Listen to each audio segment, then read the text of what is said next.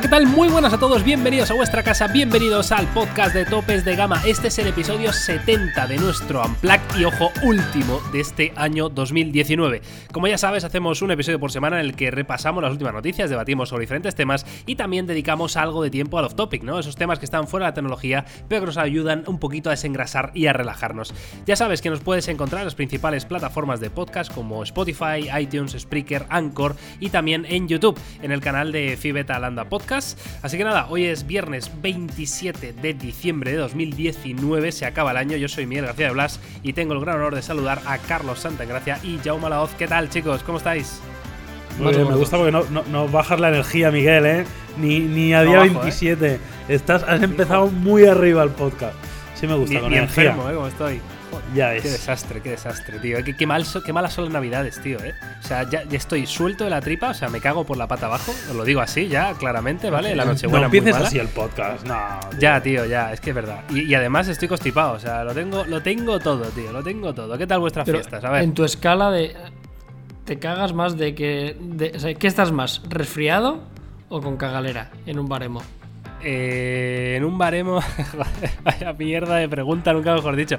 Eh, creo, creo que estoy más constipado, ¿eh? vale, creo que sí. Vale. La tripa, más o menos, bueno, la voy, la voy llevando, la voy llevando. Tampoco es algo que me esté muriendo.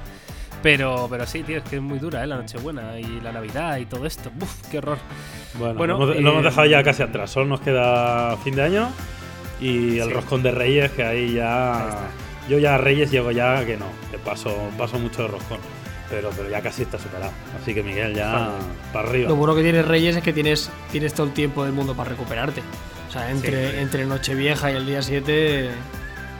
Depende cómo sí, te Seis días de te, resaca. Te da, te, da a, te da hasta para perder algo de peso de lo que haya ganado. ¿eh? Casi, Hostia, casi. pero ya no es ya no es solo el peso, ¿eh? pero es que esto yo lo he notado, o sea, a medida, esto es una gilipollez y, y, será muy tópico y todo lo que queráis, pero es verdad, tío, o sea, yo a partir de los 28 años, yo creo que todo el mundo, eh, a mí cada vez me cuesta más recuperarme de las fiestas, ¿eh? O sea, eh, o sea, estoy dos días jodido, o sea, dos días diciendo, madre mía, solo quiero sofá, manta y Netflix, que por cierto he empezado The Witcher, luego os cuento ahí en, en el no. off topic. ¿Tú todavía no? No. Vale, yo, pues luego sí. cuento un poquito. Luego hablamos de Witcher. Así. Vale. Bueno, pues nada, eh, este es el episodio 70, como digo, el último de este 2019 y qué mejor manera para cerrar el año que hacer un poco un balance ¿no? de, lo que ha sido este podcast y sobre todo de cuál va a ser el futuro de este podcast, de este Unplugged de topes de gama. Yo creo que puede ser eh, interesante ¿no? repasarlo un poco las ideas que tenemos de cara a 2020 y eh, hablaremos también, si os parece bien, de, de, un poco lo que esperamos, ¿no? las expectativas de 2020 a nivel tecnología móvil, qué tecnologías creemos que van a triunfar qué es lo que se va a ver más, qué es lo que se va a ver menos, si hay alguna cosa que va a desaparecer por completo, no sé, yo creo que puede estar bastante bien. Así que eh, cedo la palabra a, por ejemplo, a Jauma Laoz, eh, el futuro de este podcast. Jauma, ¿dónde lo ves? ¿Dónde nos ves eh, en el futuro? Petándolo, petándolo muy fuerte, Miguel. Yo lo tengo claro. No, mira, vamos Petándolo a. a muerte. Sí, vamos a hablar un poco de, de de dónde venimos y hacia dónde vamos, ¿no? Que yo creo que es importante también ver de dónde venimos, porque este podcast, Miguel, tú que haces la entradilla, ¿cuántas ediciones llevamos? Pues este es el 70, efectivamente, 70 episodios. Edición 70, o sea, que ¿esto que tiene? ¿Un año? Pues eh, yo creo que no llega. Eh, yo creo que, no sé, a lo mejor tenemos. Es que no me acuerdo cuándo empezamos, tío, pero unos meses, ¿no? No, no, no, no creo, que, llegue un año, ¿eh? Yo, estoy, yo me extrañaría muchísimo llegar un año ¿eh? todavía. Hombre, un, un, año son cincuenta y pico semanas, ¿no? Y llevamos 70. Pues yo creo que llevamos un poquito más de un año, pero. pero ¿Ah, sí? sí? Joder. Sí, sí ¿no? no yo es que no, no, sabía que un año son 52 semanas. 52 tío, semanas, sí, sí, sí. Por eso te digo. Pero, pero la verdad que estamos muy contentos. Estamos muy contentos porque yo recuerdo una época en la que, ahora lo, lo hemos dicho menos últimamente, pero en la que decíamos a la gente, oye, poned un microfonito en los sí, comentarios sí, sí. de los vídeos. Porque el podcast está muy bien y la verdad que lo disfrutamos haciéndolo y compartiéndolo, pero tiene un problema. Que es que es más difícil ver el feedback, ¿no? Pues sí que es verdad que a veces la gente te comenta cosas en redes sociales y evidentemente ahí lo puedes ver, pero el hecho de que en el propio podcast, ¿sabes? No, no haya esos comentarios, aunque realmente algunas plataformas de podcasting tienen comentarios, ¿no? Pero claro, tú lo escuchas Correcto. en el coche o lo escuchas haciendo deporte y, y, y la gente no, no, no, escribe tantos comentarios como en otras plataformas. Pero ahí sí que nos dimos cuenta del impacto que tenía el podcast, de lo que gustaba el podcast y yo creo que es clave el podcast para cumplimentar todo el resto que hacemos. Porque no hay ninguna otra forma de poder hablar eh, tan distendido y tan amplio sobre tecnología como lo hacemos aquí. En un vídeo sería imposible. Sí, y luego también coincide con, con, un auge muy grande, ¿no? Parecía que el año pasado ya era un poco una realidad que... Al final yo creo que la, llegada en Android de los podcasts también lo ha normalizado muchísimo, ¿no? Y este parece que es como el segundo año y es un poco como la de confirmación. Pero vamos, sí, lo disfrutamos muchísimo y sobre todo lo que dice Yamo, para mí lo que más me gusta del podcast es poder hablar eh, de forma tranquila, de poder explayarnos un poquito más, cosa que nos gusta bastante, y sobre todo de, tocar temas que no son siempre son tecnología, ¿no? Nos hemos diferenciado durante los casi 10 años que llevamos por intentar hacer esto de una forma no excesivamente seria, no siempre, ¿no? Pero el podcast también se presenta un poco a eso, y yo creo que, es, que está genial y larga vida los podcasts que, que están en un momento muy sano y cada vez somos más cada vez hay más plataformas, cada vez más gente que está hablando de tecnología, y de otras temáticas, y, es fantástico. O sea, la radio vuelve a, a revivir, que parecía que estaba un poco muerta. Estoy muy de acuerdo con vosotros. ¿eh? Yo, evidentemente, el podcast eh, le veo mucho futuro, sobre todo porque es, porque es la tendencia, ¿no? Lo estamos viendo en Estados Unidos, lo estamos viendo en otros países y en España cada vez más em, grandes. Eh, bueno, ya lo vimos, ¿no? Yo creo que hace unos meses también, pues eso, grandes youtubers se hacen su propio podcast, ¿no? El caso de Wismichu, caso de no sé quién, ¿no? Pues mm, se va metiendo la gente aquí, ¿no? Y eso es por algo. Wismichu tiene un podcast, sí, señor. sí, señor, tiene un podcast Wismichu. Claro, entonces yo creo que es algo que todos estamos viendo que aquí hay, hay un futuro, ¿no? Y, y es una manera, como decíais vosotros, de, hablar eh, sobre temas que nos gustan, pero es una manera única. Eh, es totalmente única porque, como decía Yauma, no es posible en otras plataformas hacer esto, ¿no? Que es una charla entre amigos de, un tema en común, ¿no? Yo la verdad que estoy muy contento. Os voy a decir algunas cifras que, bueno, que nos ha dejado este 2019, por ejemplo, en este podcast. Y para que os hagáis una idea, eh, cada episodio de nuestro Unplug lo escuchan entre 10 y 15 mil personas. Que yo creo que, joder, extrapolándolo a, a, que es un podcast, o sea, que no es ni un vídeo de YouTube, ni es. O sea, es un podcast. Entre 10 y 15 mil personas todas las semanas escuchando nuestros podcasts, me parece una absoluta barbaridad. Evidentemente, em, se, camufla todas estas cifras, como dice Yauma, porque eh, hay muchas plataformas donde tú puedes escuchar este podcast. Lo puedes hacer en iTunes, lo puedes hacer en Spreaker, lo puedes hacer en, en Google Podcast. Entonces, claro,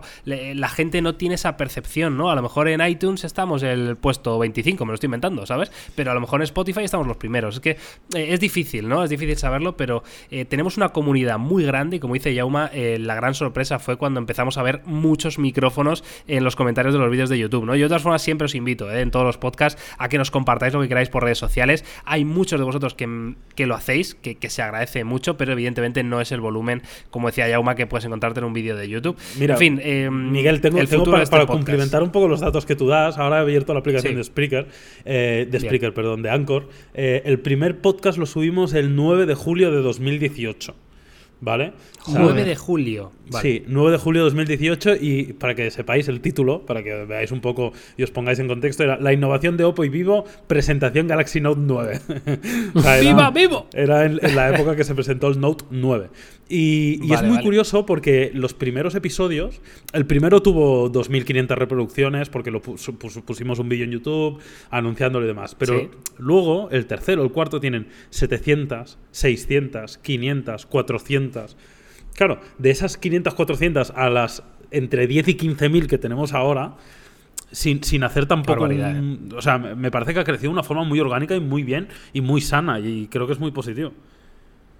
Sí, es verdad que tampoco hemos hecho un, gran, una gran campaña, ¿no? En favor de los podcasts. lo hemos comentado alguna vez, tal. No, pero la gente lo tiene ya como interiorizado, ¿no? Con las tonterías. Al final, joder, son 70 ediciones, ¿eh? O sea, yo creo que que al final la, adopción está siendo fantástica y molaría mucho lo que sí que decías de los comentarios, que no hay plataformas para, para eso. Igual lo vamos a dejar en la comunidad de, YouTube. Vamos a pedir también a la gente que nos dé un poco de feedback directo, ¿no? A ver si, si les gustaría hacer algo, incluso si hay alguna sección que creen que, estamos dejando de lado, o además de que no hablemos tanto de fútbol, que creo que es algo que hemos ido corrigiendo con el tiempo.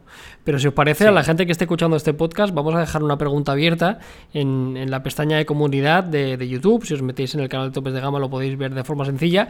Y si queréis decir cualquier cosa, en este caso solo sobre los podcasts, pues eh, bienvenido sea. Muy bien, pues oye, pues eh, ahí lo tenéis, ¿eh? esa sugerencia, como dice Carlos, nos dejáis ahí, es, va a ser como el buzón, ¿no? El buzón de sugerencias para que dejéis todo lo que queráis, eh, cualquier opinión va a ser bienvenida y así de cara a 2020, pues bueno, vamos formando lo que será el, nuevo Unplug versión 2020, ¿no? Que yo creo que puede estar, puede estar muy bien.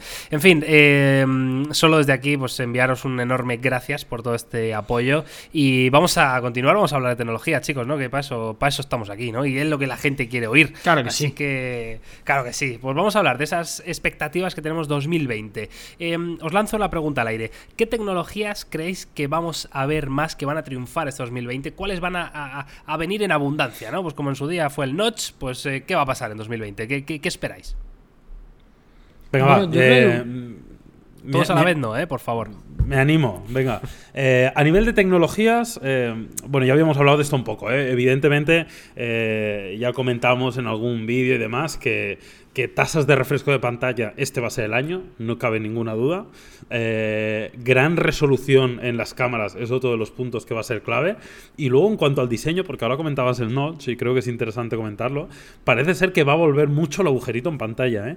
Y yo también espero este 2020 ver más teléfonos con cámaras retráctiles al estilo como era el A80 de Samsung o el, o el Zenfone 6, creo recordar que también tenían esto. Eh, porque, ¿Estas rotatorias o qué? Claro, a mí, a mí me parece la solución perfecta, tío. Para tener un super camarón en la cámara trasera y un super camarón en la parte delantera.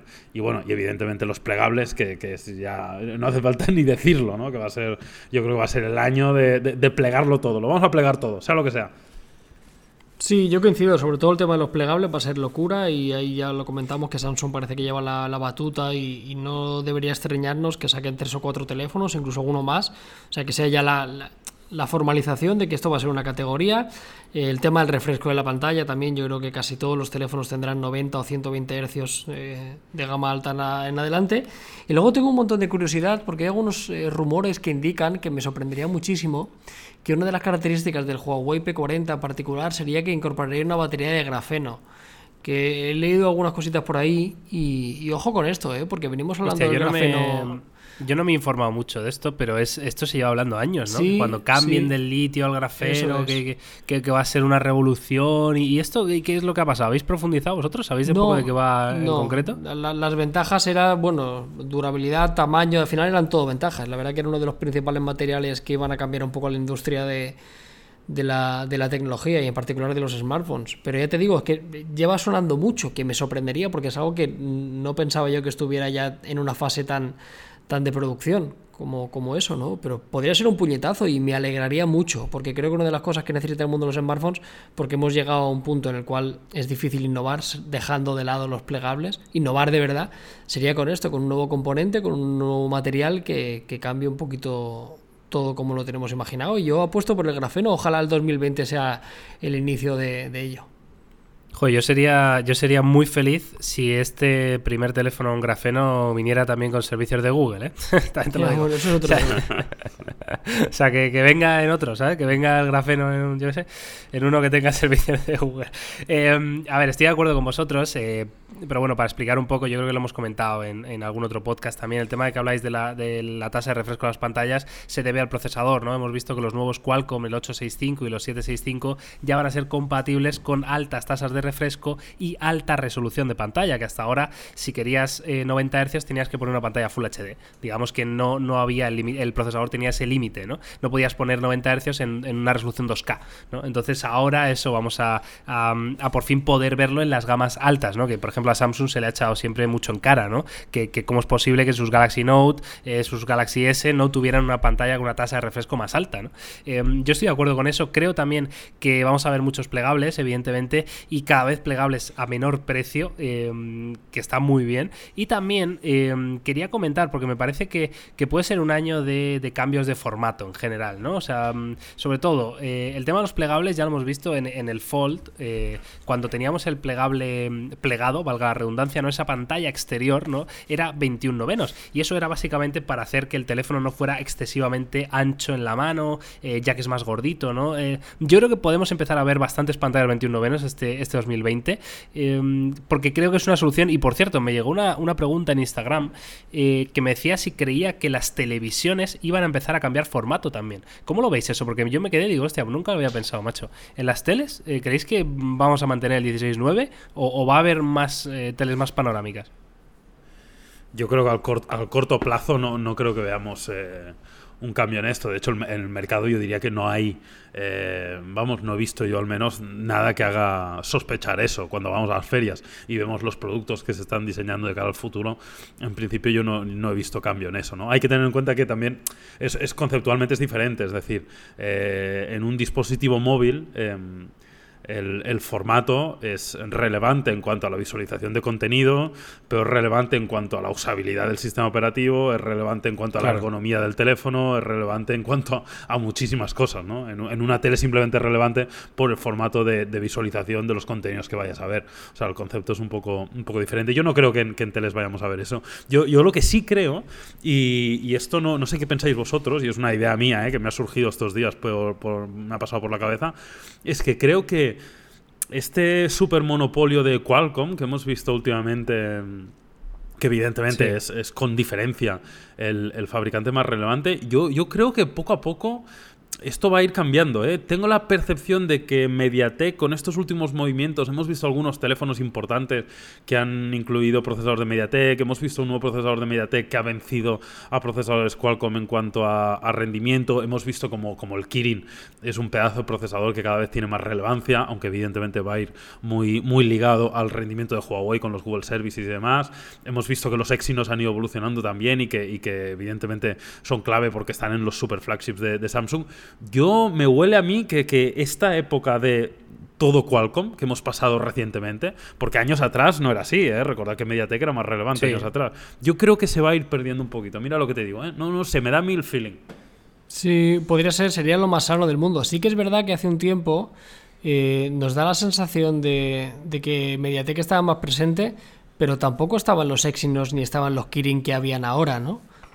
Quiero decir, o sea, el, igual el hueco que ocupaba Mediatek, en cierta forma, lo ha ocupado Kirin ahora. Eh, sobre todo con los teléfonos chinos de Huawei y Honor, que al final es un porcentaje muy alto. Pero ojalá que sí. Luego, dentro de esto de los procesadores, para mí va a haber algo muy clave: es eh, en qué punto de madurez tiene el 5G Mediatek.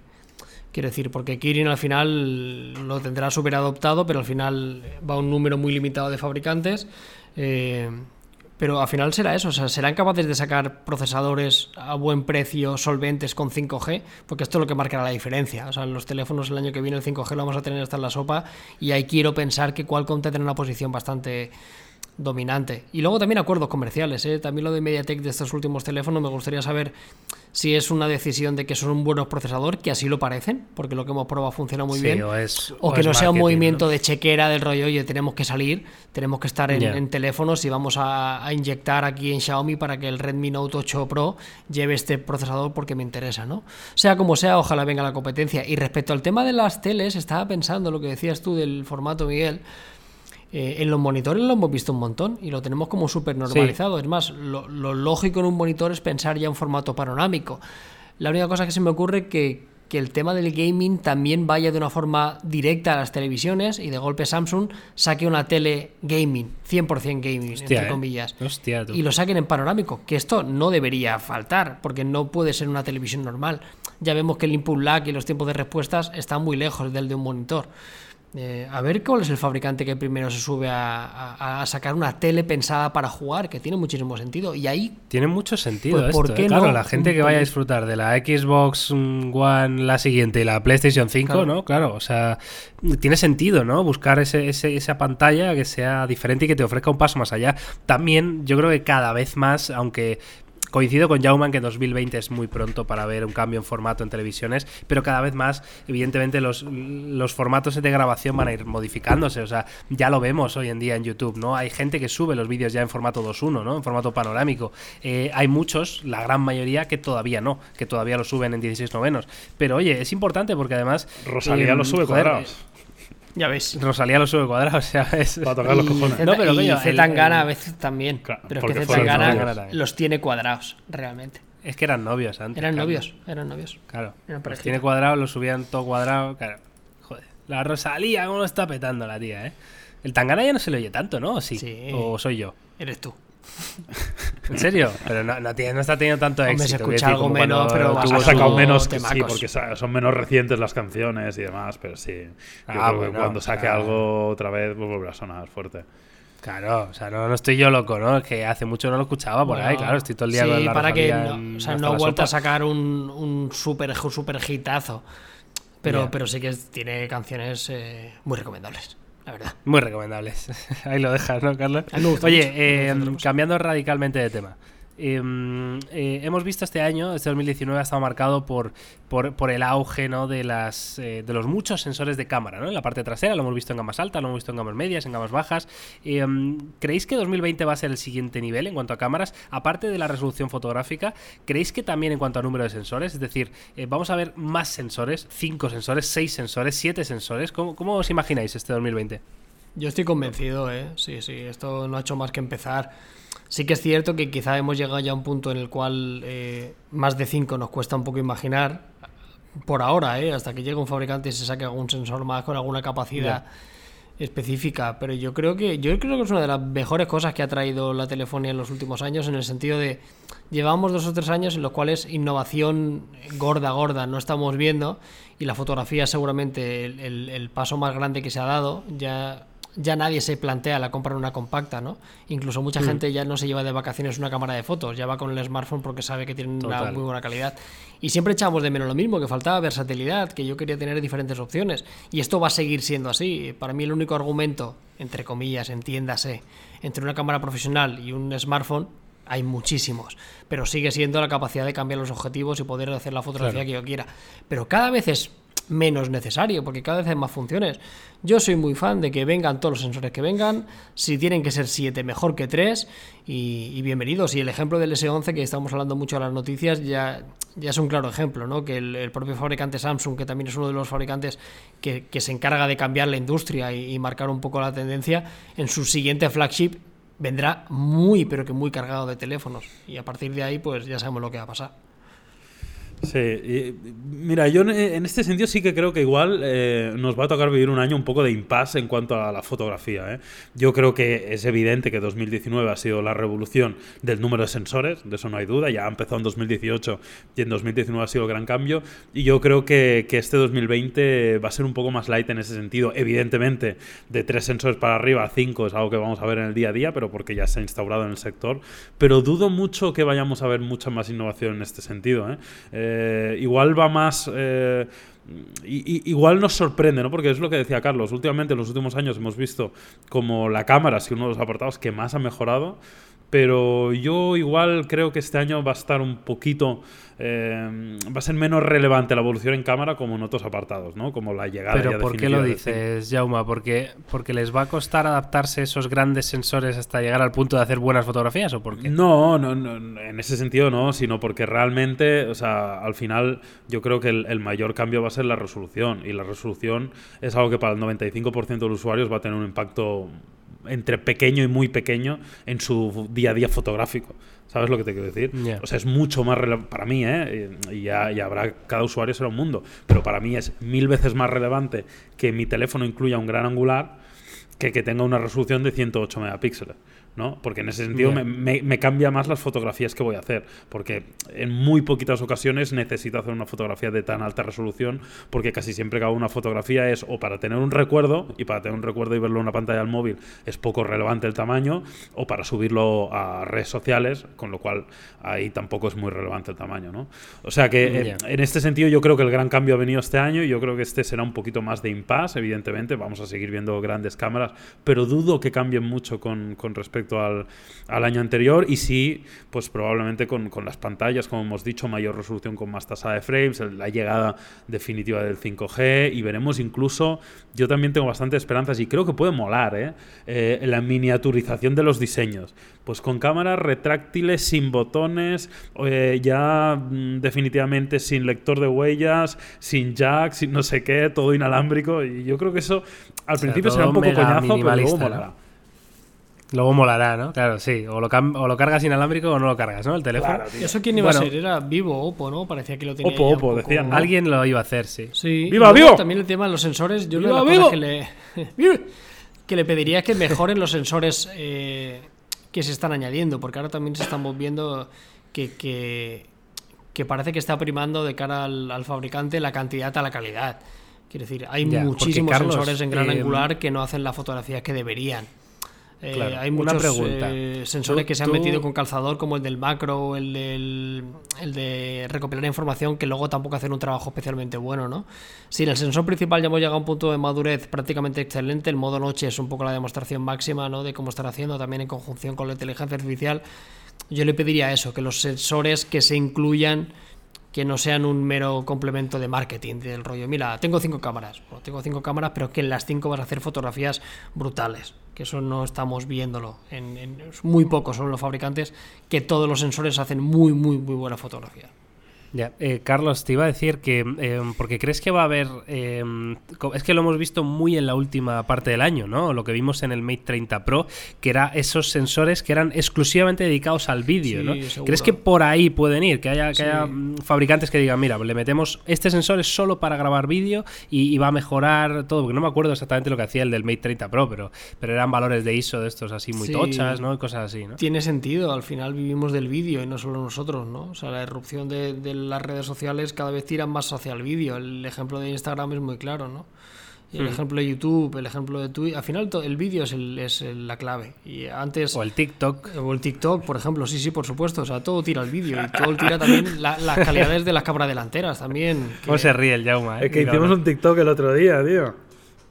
Sí, sí, lo hicimos. ¿Ah, sí? ¿Pero tenemos cuenta de TikTok en tope de gama o qué? La, creamos, la hemos creado nueva. Pero no, hemos subido nada. Pero para que no nos lo roben. Claro, ya la, hemos dejado creada. ¿Habéis, la ¿habéis hecho, os habéis puesto en el lavabo a cantar? Hicimos un TikTok, pero lo he subido yo a mi, a mi cuenta de TikTok, que la abrí también el otro día. ¿Qué cabrón lo subido al final?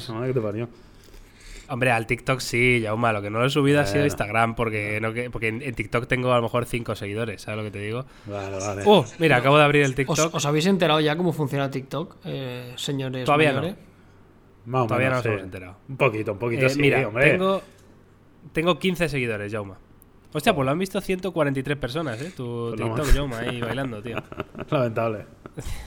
143 personas lo han visto ya, ¿eh? Pues ojo, ¿eh? Podría ser uno de los objetivos para el 2020. Eh, TikTok topes de gama petándolo fuertísimo. Hombre, yo creo que ya vamos tardísimo, Carlos, pero vamos a... La dicha, pero si la dicha es buena, hasta Sergio Ramos? ¿El qué? Que tiene cuenta hasta Sergio Ramos. O sea, vamos más tarde que Sergio Ramos. ¿Y qué hace Sergio Ramos en el TikTok? Es más early adopter Sergio Ramos que nosotros. Pues salió bailando, haciendo el canelo. ¿Qué va a hacer? Pero si no bailan, no funciona TikTok, quiero decir. O sea, no se desbloquea el teléfono si no es para bailar. Hombre, se enseñan las Creo que te quitar la camiseta también. claro. no hay problema al respecto. Hombre, hay mucho, hay mucho humor y, tías y tíos buenorros, básicamente, ¿no? Es como el resumen más rápido, pero es verdad que cada vez se van haciendo más cosas, ¿no? Y, joder, yo creo que está bastante bien. A mí me gusta mucho el, puto Will Smith este, que además hace unas realizaciones ahí de TikTok que dicen, madre mía, chico, te lo ha hecho aquí el, equipo de Steven Spielberg, este TikTok, ¿sabes? O sea, que son absolutamente increíbles, pero bueno, que es una nueva plataforma, ¿no? Un nuevo integrante ahí en el mercado de, consumo, ¿no? de entretenimiento, que yo creo que esto, evidentemente, ya lo está petando y, deberíamos meternos, ¿eh, Carlos? Yo creo que sí. Yo creo que sí, tío. Ya pensaremos cómo, si es sin camiseta o con camiseta, pero. Bueno, igual no es necesario. Pero tenemos. estaría bien. Sí, sí. Estaría bien. Vale, pues eh, nada, chicos, eh, hasta aquí un poco la charla de tecnología y vamos a hablar un poquito de off topic, ¿no? Porque yo nada, pues tampoco quiero que se me haga muy largo esto, Carlos, que tengo un hambre, hijo. El Witcher, el Witcher, venga, el Witcher. Venga, el Witcher, el Witcher. Eh, Jauma y yo hemos visto algo, ¿no? Yo he visto tres capítulos. Jauma, ¿tú? Yo creo que mm, voy por la mitad del cuarto, juraría. Vale, o sea, has visto un poquito más que yo, ¿no? ¿Y tú, Carlos, no has visto nada? Nada, solo he visto críticas en internet. Ah, sí. No, o sea, críticas en general, o sea, críticas genéricas. O sea, gente que dice que ok, gente que dice que no, gente que dice que es muy lioso los saltos temporales, gente que dice que hay capítulos que están muy bien con otros que son un poco basurilla. Quiero saber la vuestra. Vale, Jauma, primero tú, va. A ver, a mí en líneas generales mm, no me está gustando especialmente. También debo decir que no he jugado al juego. Que igual eh, eso sería relevante, en el sentido, no tanto igual por conocer la historia, sino por el componente emocional de haber jugado y demás. Eh, pero a mí me está pareciendo un poco un poco plof, no no no sé, ¿no? los personajes no me han llegado a transmitir mucho que yo creo que es una de las cosas fundamentales para que una serie te enganches, que te identifiques o, te transmitan muchas emociones los personajes, no es el caso. Eh, la historia a veces me parece un poco confusa, es un poco lo que decía Carlos también, los santos en el tiempo, a veces es un poco extraño, no sé, tengo la sensación a veces de que tengo que estar muy pendiente porque si no, no termino de enterarme exactamente de, de por dónde van los tiros, ¿no? Y luego tiene cosas a nivel visual no sé, eh, que no me terminan de convencer. Es como muy fantasioso, pero, pero con un toque casi humorístico en, el rollo de algún personaje y es, como que no se termina de posicionar bien. ¿Sabéis lo que os digo? No sé, yo de momento estoy muy frío.